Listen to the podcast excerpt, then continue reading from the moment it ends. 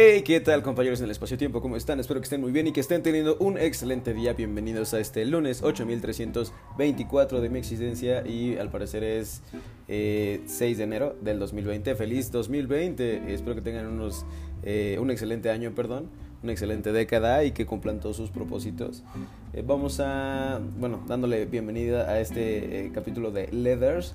Eh, les, eh, les, informo para empezar que ya terminamos el libro de 365 días para ser más culto. Entonces ahora vamos a leer Cómo hacer amigos e influir en las personas de Dale Carnegie. Eh, un libro bastante interesante que seguramente nos podrá ayudar a lo largo de este año por si queremos entablar nuevas relaciones. ¿Qué más? ¿Qué más? Pues eso, los demás libros continúan igual. Vamos a empezar entonces con la lectura del primero, que en este caso justamente sustituiría a 365 días para ser más cultos. Vamos a empezar con eh, cómo ser amigos e influir en las personas. Y vamos a empezar con la introducción, de hecho. Dice, un breve camino hacia la distinción. Una fría noche de invierno, en enero último, 2.500 hombres y mujeres llenaban el gran salón de baile del Hotel de Pensilvania en Nueva York. Todos los asientos disponibles estaban ocupados a las 7.30. Media hora después seguía llegando la ansiosa muchedumbre. El espacio, eh, el espacioso palco estuvo pronto repleto. Más tarde era difícil conseguir colocación de pie y centenares de personas fatigadas de lidiar un día con sus negocios se mantuvieron paradas una hora y media aquella noche para presenciar ¿qué? Una exposición de modelos, una carrera de seis días en bicicleta o una presentación personal de Clark Gable. No, esa gente había sido atraída por un anuncio, un anuncio periodístico. Dos noches antes habían leído un ejemplar de The New York Sun y encontrado un anuncio a toda página. Aumente sus ingresos, aprenda a hablar con efectividad, prepárese para dirigir a los demás. ¿Cosas ya sabidas? Sí, pero creas o no, en la más moderna ciudad de la Tierra, durante una crisis que había dejado a cargo de la ayuda, eh, de la ayuda oficial un 20% de la población, 2.500 personas dejaron sus casas y fueron personalmente al Pennsylvania Hotel en respuesta a ese anuncio. Y el anuncio apareció, recuerde esto, no en un diario popular, sino en el más conservador de los periódicos vespertinos de la ciudad, The New York Sun. Y quienes respondieron a su llamado fueron gentes de las capas económicas superiores, jefes de empresas, patronos y profesionales con rentas de 2.000 a 50.000 dólares por año. Estos hombres y estas mujeres habían acudido a oír el cañonazo inicial de un curso ultramoderno y ultra práctico sobre cómo hablar en forma efectiva e influir sobre los hombres en los negocios, curso organizado por el Instituto de Dale Carnegie de Oratoria Efectiva y Relaciones Humanas. ¿Por qué acudieron esos 2.500 hombres y mujeres de negocios? ¿Debido a una repentina ansia por educarse a causa de la crisis? Aparentemente no, porque ese mismo curso se venía eh, dictando ante las salas repletas en Nueva York, todas las temporadas desde hace 24 años. Durante ese lapso, más de 15.000 perdón, hombres de negocios y profesionales fueron preparados por Dale Carnegie. Y esta organización, estas organizaciones tan grandes, tan escépticas y tan conservadoras como Le Winston House Electric y Manufacturing Company, McGraw Hill Publishing Company, Brooklyn Union Gas Company, la Cámara de Comercio de Blue Hill, el Instituto de Ingenieros Electricistas y la New York Telephone Company han empleado a Carnegie para instruir a sus miembros y sus directores en las oficinas de las mismas entidades.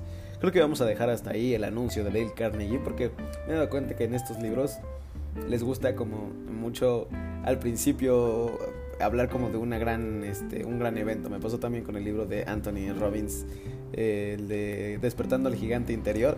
Igual habla de cómo un día llegando a una sala gigantesca, este, se preguntó si ese era su sueño. Está padre, pero siento que es como un gran comercial de este libro va a cambiar tu vida. Y bro, o sea, eso, eso me agrada, pero no sé si quiero dar conferencias alrededor. Bueno, yo personalmente sí, pero no sé si el resto del mundo quiera ese comercial de Dale Carnegie.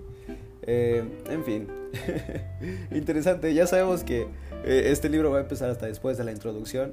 Eh, o bueno, las cosas interesantes. Pero, pues bueno, es bueno saber que en un evento hace, hace muchos, bastantes años, o desde hace ya bastantes años, Dale Carnegie le enseñaba a gente de negocios. Esperemos que nos enseñe también a nosotros algo importante. Eh, vamos a pasar ahora a el libro de los porqués y estamos en insensibilidad. Vamos a leer por qué el frío intenso insensibiliza los dedos. Si sentimos es porque nuestra piel está llena de pequeños receptores que captan sensaciones del exterior y luego las transmiten al cerebro. Esta infinidad de pequeñísimos órganos visibles solo con ayuda del microscopio son las terminaciones eh, visibles solo con ayuda del microscopio son las terminaciones de los nervios, es decir, las sensaciones que experimentamos en los dedos como en las demás partes del cuerpo dependen de los nervios, que finalizan en la piel. Y sucede que la acción de los terminales de los nervios y de los órganos existentes en ellos depende en gran manera de su grado de calor. Así pues, cuando los nervios se enfrían, como ocurre con frecuencia en los dedos, no reciben impresión alguna de sus extremidades o no la transmiten en caso de que reciban, y por eso nada sentimos. De hecho, este fenómeno se aprovecha con frecuencia en cirugía cuando es preciso hacer alguna pequeña incisión y no es preciso recurrir a la anestesia para evitar el dolor. Al rebajar la temperatura del trozo de piel sobre el que se aplica, el frío ayuda doblemente. Por un lado, insensibiliza directamente el nervio porque percibe menos dolor y por otro, suprime su facultad de transmitir al cerebro la sensación de dolor que ha llegado a percibir. ¡Wow! ¡Qué increíble! Pues ahora sabemos que no sentimos porque con frío no sentimos. Y que además este, se utiliza para las operaciones. Bueno, se puede utilizar, qué padre. Pasemos ahora a Humano, demasiado humano, de Nietzsche. Eh, estamos en el 122 eh, y dice los discípulos ciegos. Mientras un hombre conoce las fuerzas y las debilidades de su teoría, de su arte, de su religión, su fuerza es todavía pequeña. El discípulo y el apóstol que no tiene ojos para ver las debilidades de la teoría, de la religión, etc., cegado por la vista de su maestro y su amor hacia él, tiene de ordinario más poder que el mismo maestro. Sin discípulos ciegos, jamás la influencia de un hombre y de su obra se ha hecho grande. Ayudar al triunfo de una idea no tiene ordinariamente otro sentido que asociarla tan fraternalmente a la necedad que el peso de la segunda significa también la victoria de la primera. ok, este, yo pensaba que iba a hablar de otra cosa, de que la gente, no sé, sigue, sigue cosas ciegas por, sigue cosas ciegamente, perdón. Pero, ok, resulta que nada se ha hecho grande si no hay discípulos ciegos. Eh, no sé qué tan recomendable sea o no. supongo que también yo soy discípulo ciego de algunas cosas como Apple o... Eh, no sé, cosas que nos gustan en específico y que no pensamos por qué compramos, sino que simplemente las compramos. Pasemos ahora a eh, las constantes universales de eh, la colección Un paseo por el cosmos. Vamos a leer ahora el principio antrópico. Estamos aquí por pura casualidad. Eh, ya estábamos leyendo los números de Eddington y también este, las teorías de Dirac acerca de diferentes, diferentes tamaños y diferentes proporciones en el universo. Vamos a ver ahora el principio antrópico, estamos aquí por pura casualidad. En relación con el origen de la vida, a finales de la década de 1950, el astrofísico estadounidense Robert Dick expuso el siguiente razonamiento. Una condición necesaria para la aparición de cualquier tipo de vida es que existan átomos más pesados que el helio, como el carbono o el oxígeno. En el Big Bang solo se formaron átomos de hidrógeno y de helio con algunas trazas de deuterio y litio. Los átomos más pesados se forman posteriormente en las reacciones nucleares que tienen lugar en el interior de las estrellas. En una serie de etapas sucesivas, el hidrógeno inicial se transforma en helio, este en carbono y así hasta llegar al hierro níquel.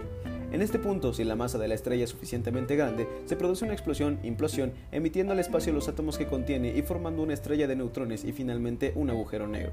Por lo tanto, para que exista vida es necesario que se haya formado estrellas, que, ah, que algunas hayan muerto después de haber producido y difundido átomos pesados, y que existan estrellas como el Sol en la fase de combustión de hidrógeno. Todo esto requiere un tiempo del orden de 10 eh, sobre 10 años, en tiempos que depende, un tiempo que depende de la constante de gravitación universal. Por lo tanto, concluyó Dick, la coincidencia entre los grandes números de Dirac se debe al hecho de que vivimos en un momento particular de la evolución del universo, es decir, dando la vuelta al argumento de Dirac para que Dick, eh, para Dick la edad del universo está condicionada por factores biológicos. Por eso afirmó que la presencia de observadores en el universo restringe las leyes físicas que pueden observarse. La palabra observador parece sugerir la presencia de físicos o astrónomos, pero Dick podría haber dicho igualmente ministras de economía o moléculas de ADN, porque de manera genérica se refiere a la existencia de sistemas vivos organizados.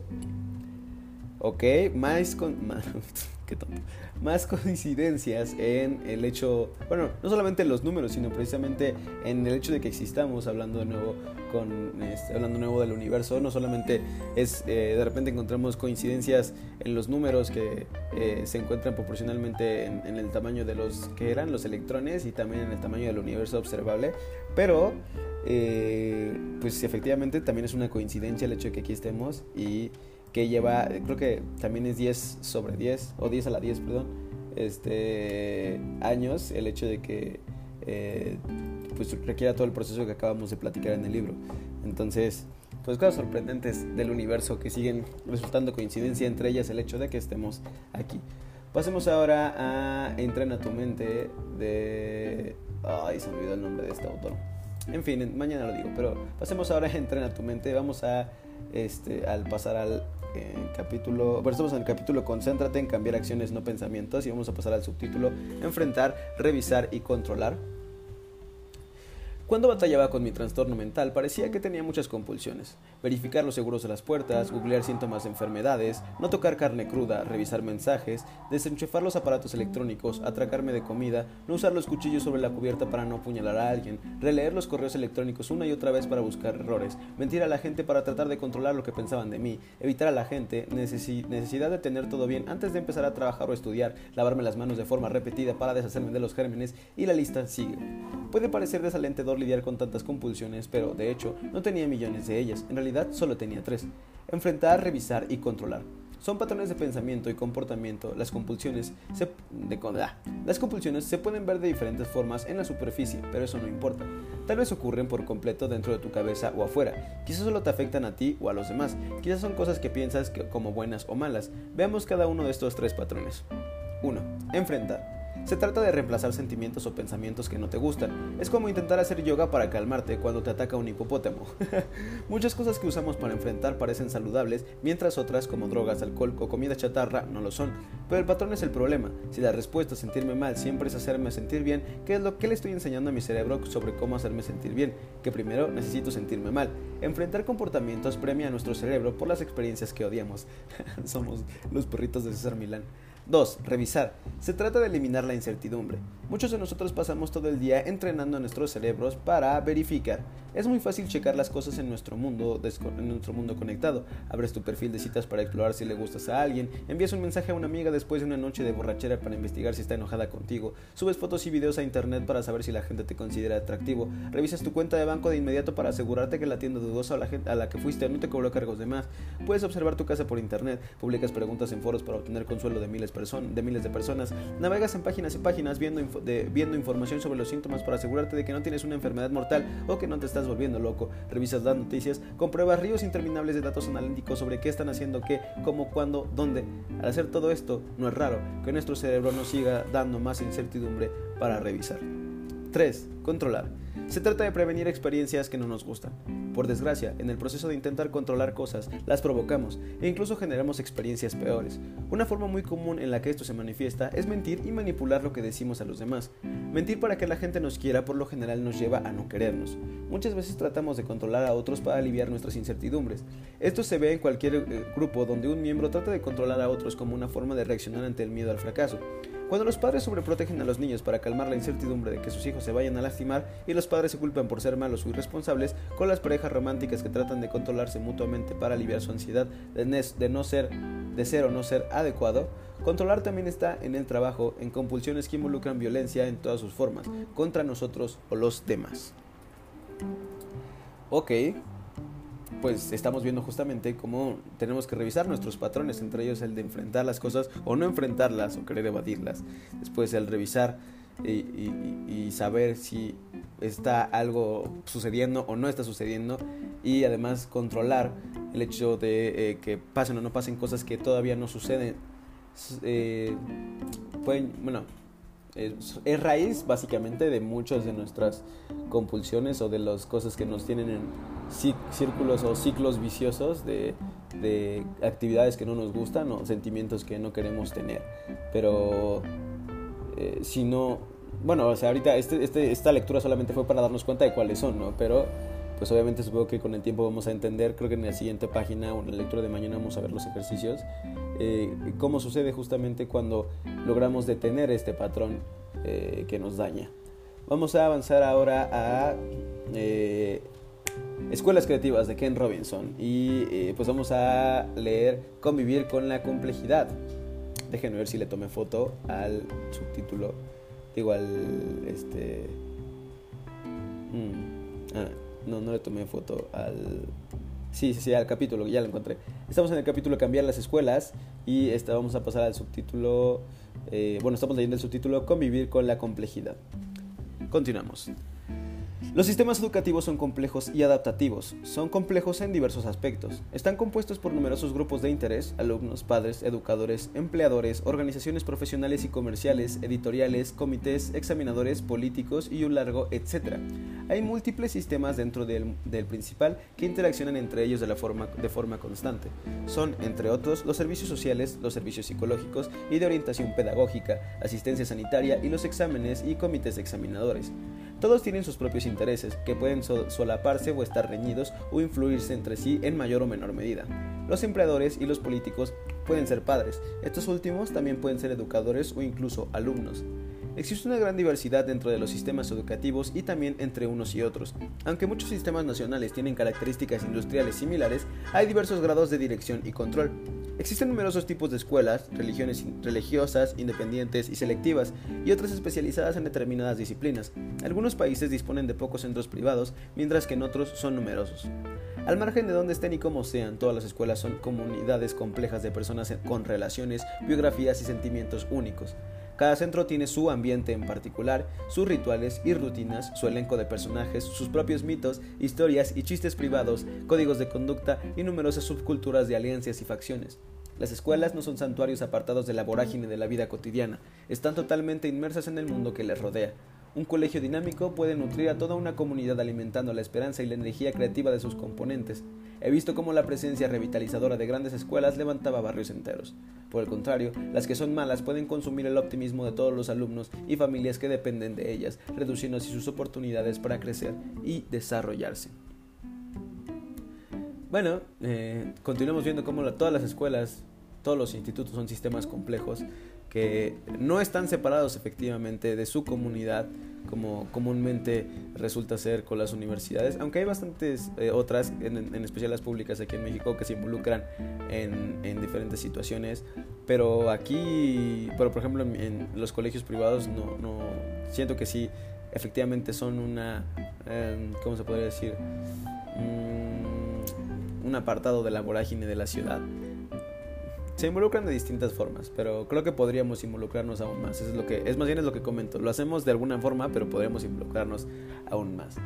Eh, y bueno, eso es solo una parte, ¿no? Al final, efectivamente, se debería de aplicar a gran escala, no solamente entre aquí la Ciudad de México, entre colegios privados o, públicos, sino que se debe aplicar más esta cuestión de eh, ser eh, un sistema que también esté integrado a la comunidad en, donde se ubica y que pueda aportar algo a la misma viendo también por los intereses de pues, el lugar en donde está ubicada y bueno, eso a pequeña escala, ¿no? Ya sabemos que vamos a avanzar posteriormente hacia otras cosas como un sistema de valores que considere futuras generaciones o la comunidad del planeta entero, pero bueno, eso lo leeremos un poco más adelante. Vamos a pasar finalmente a el Teteto de Platón. Eh, estamos en la conversación entre Teodoro y Sócrates y me parece que es la de eh, los tipos de movimiento, ¿no? Si, todo está, si todo está en movimiento o si, eh, o si todo está completamente quieto y nada se puede mover. Vamos a ver, mm, estamos aquí. ¿Experimentan todas las cosas las dos clases de movimiento que hemos distinguido, es decir, la traslación y la alteración? Naturalmente, no tiene más remedio que ser así para que el movimiento sea absoluto. Ciertamente, si existiera únicamente traslación y no se diera la alteración, podríamos decir qué cualidades tienen las cosas que experimentan la traslación en el curso de su fluir, ¿no es así? Así es. Pero no hay permanencia ni siquiera en esto, pues el objeto blanco que fluye no permanece blanco en su fluir, sino que cambia hasta el punto de que el flujo afecta igualmente a esto mismo, es decir, a la blancura, y asimismo cambio de color para que no se le pueda condenar por permanecer inmóvil en ello. Dadas estas circunstancias, ¿podríamos acaso asignarle algo un color determinado sin errar en la denominación que le damos? ¿Y de qué, de qué procedimiento podríamos servirnos, Sócrates? ¿Cómo podríamos darle un nombre a cualquiera de estas cosas si en el momento de pronunciarlo ella se escabulliría al estar inmersa en el flujo? Sócrates, ¿qué diremos entonces de una percepción cualquiera como ver u oír? ¿Permanece realmente como tal en el mismo acto de ver u oír? Si todas las cosas están en movimiento, hay que decir que no. Por consiguiente, no hay por qué decir que algo es visión en lugar de decir que es no visión, y lo mismo ocurriría en el caso de cualquier otra percepción, si todo está absolutamente en movimiento. En efecto, realmente es así. Pero, según decíamos Teteto y yo, el saber es percepción. Sí, Entonces, cuando nos preguntábamos qué era el saber, no lo referíamos en nuestra respuesta, el, al saber más de lo que podríamos referirnos a lo que, es, no, a lo que no es el saber. Así parece. Buena nos ha salido la rectificación de la respuesta, precisamente a nosotros, que deseábamos demostrar que todo está en movimiento, para que aquella respuesta pareciera correcta. Ahora se pone de manifiesto, según parece, que, si todo se mueve, cualquier respuesta sobre lo que quiera que sea será igualmente correcta. Da igual decir que las cosas son así o que no son así, o que llegan a ser de esta o de la otra manera, si prefieres utilizar esta expresión para no inmovilizarlos con las palabras. Tienes razón. Sí, Teodoro, excepto en, en haber dicho así y no así. Ni siquiera este así debe emplearse, pues lo que es así no podría ya estar en movimiento, y lo mismo podría decirse en el caso del no así, dado que este no es movimiento. Ahora bien, lo que sostienen esta doctrina deberían establecer alguna otra forma de hablar, teniendo en cuenta ahora al menos no disponen de expresiones adecuadas a sus propias hipótesis, a no ser que la expresión de ninguna manera se ajuste mejor a ellos por su sentido indefinido. Para, ellos, por lo menos, esta sería la forma más apropiada de hablar. Pues bien, Teodoro, ya nos hemos librado de tu amigo y sin embargo no le hemos concedido que el hombre sea medida de todas las cosas, a no ser que se trate de un hombre razonable. Tampoco vamos a admitir que el saber sea percepción, a menos que sea la base de toda doctrina de acuerdo con la cual todo se mueve. Todo ello, sí, teeteto, igual que presente, no tiene otra cosa que decir. Muy bien dicho, Sócrates. Pues terminando esto, según lo cual acordamos, yo debería quedar libre de responderte a ti en cuanto aclaraba la discusión de la doctrina de Protágoras. Dios mío, esto lo vimos hace años. no, Teodoro, no deberíamos dejarte ir hasta que Sócrates y tú este, no, hayáis, no hayáis tratado de lo que sostienen que el todo permanece en reposo como hace poco propusisteis. Teteto. Teteto, es que quieres enseñarnos a los mayores a ser injustos incumpliendo los acuerdos precisamente tú, que eres joven. Anda, prepárate para dar razones a Sócrates de lo que resta. Así lo haré, si él lo desea. Sin embargo, habría sido muy agradable oírlos hablar de lo que estoy diciendo. Provocar una discusión con Sócrates es como si provocaras a la caballería en la llanura, así es que pregunta y tendrás algo que oír. Sin embargo, Teodoro, me parece que Teteto no me va a convencer de lo que dice. ok.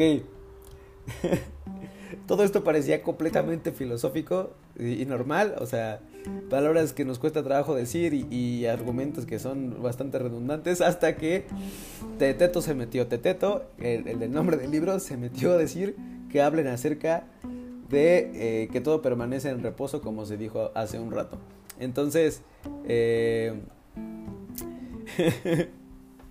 pues nada, Teteto ahora le, toca responder en la siguiente lectura acerca de qué es lo que qué es lo que qué es lo que estaba diciendo, qué es lo que estaba preguntando.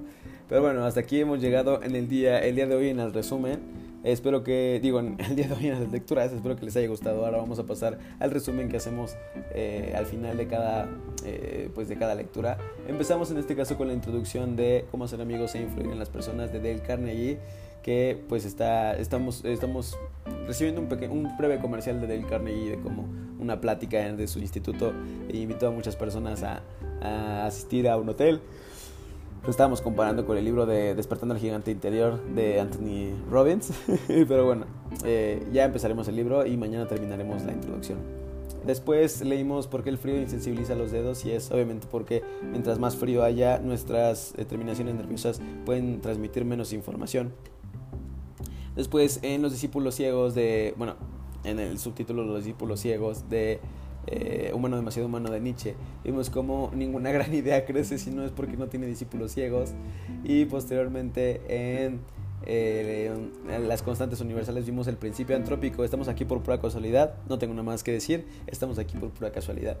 Después en, Entrena tu mente eh, vimos entrenar, revisar y controlar las cosas que nos llevan a nuestras compulsiones.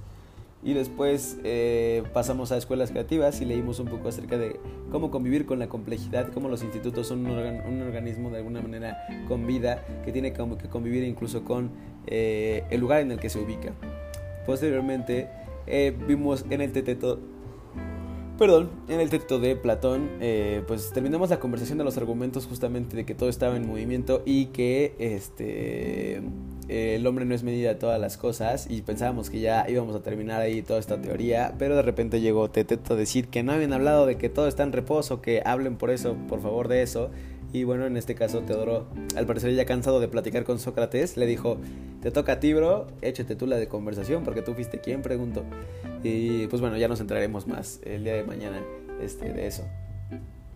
Eh, poco más, compañeros en el espacio-tiempo. Espero que tengan un excelente 2020. Vamos a, vamos a ir transformando poco a poco este podcast. Me gusta el formato que tengo ahorita, pero pues en cuanto eh, termine algunos libros, creo que reduciré eh, el número de lecturas. O, tal vez no, no lo sé. Lo iremos meditando este 2020, pero me gustaría continuar con ello, nada más que hacerlo de una manera más profesional.